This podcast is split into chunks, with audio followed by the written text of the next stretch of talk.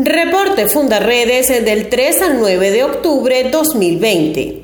Por un lapso de dos años fue ampliado el mandato de la Misión Internacional Independiente para la determinación de los hechos sobre la República Bolivariana de Venezuela, lo que permitirá avanzar en la investigación referente a ejecuciones extrajudiciales, detenciones arbitrarias, desapariciones forzadas Tratos crueles e inhumanos y degradantes, violencia sexual y de género. Desde Fundaredes seguiremos documentando casos de violaciones de derechos humanos y elevando los mismos ante instancias como la misión para la determinación de los hechos en la República Bolivariana de Venezuela.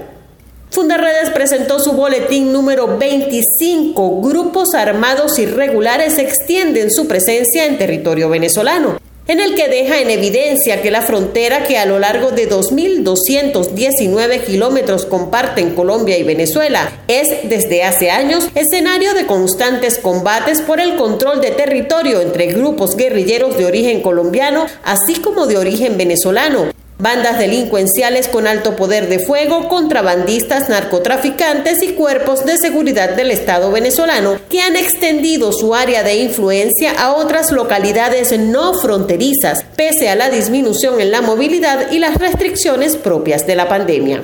La CEPAL estima que la pobreza extrema en Latinoamérica alcanzará los 96 millones de personas tras la pandemia por la COVID-19. Caritas reporta un aumento de 73% de desnutrición aguda en Venezuela durante la pandemia y más de 70% de los niños menores de 5 años sufren desnutrición severa en el país y la cifra se ha disparado en esta cuarentena. Las proteínas como la carne, los huevos y los lácteos han desaparecido de la dieta de los venezolanos mientras mucha gente simplemente no tiene con qué comer. Fundaredes reveló que se han registrado 1.329 muertes violentas en los seis estados fronterizos de Venezuela en los que desarrolla su instrumento Curva de la Violencia, cuyo informe correspondiente al tercer trimestre de 2020 fue presentado esta semana. La cifra constituye un incremento de 52% con relación al mismo periodo de 2019. La organización rechazó la cultura de la muerte que imponen los cuerpos de seguridad del Estado en Venezuela mediante una protesta simbólica y la difusión de un video reflexivo que da protagonismo a los familiares de las víctimas que aún esperan justicia.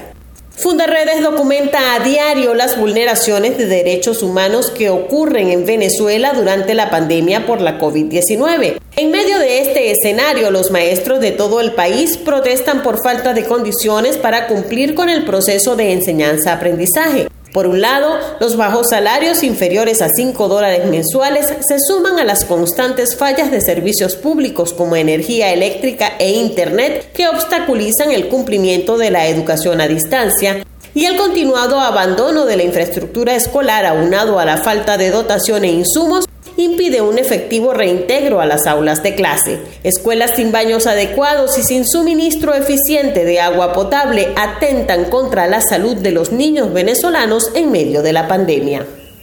Fundaredes pone a disposición del público en general y de manera gratuita sus manuales de seguridad holística para defensores de derechos humanos en un formato de fácil manejo y comprensión. Este material que hace énfasis en las áreas de seguridad digital, seguridad física y psicosocial fue desarrollado tomando en cuenta los riesgos y amenazas que enfrentan los defensores y activistas en contextos opresivos. En Zulia, dos miembros activos de la Armada venezolana y uno de la Guardia Nacional fueron detenidos tras ser señalados de estar involucrados en tráfico de cocaína. En Falcón, algunas familias llevan a sus muertos al cementerio sin una urna y en carretilla, ante la falta de recursos económicos para proporcionarles entierros dignos. En Táchira, cinco hombres señalados como paramilitares que se desplazaban en una camioneta por el sector Cerro El Cristo en Capacho Viejo fueron detenidos por efectivos de la Guardia Nacional, quienes les incautaron dos armas de fuego, entre ellos una ametralladora UCI.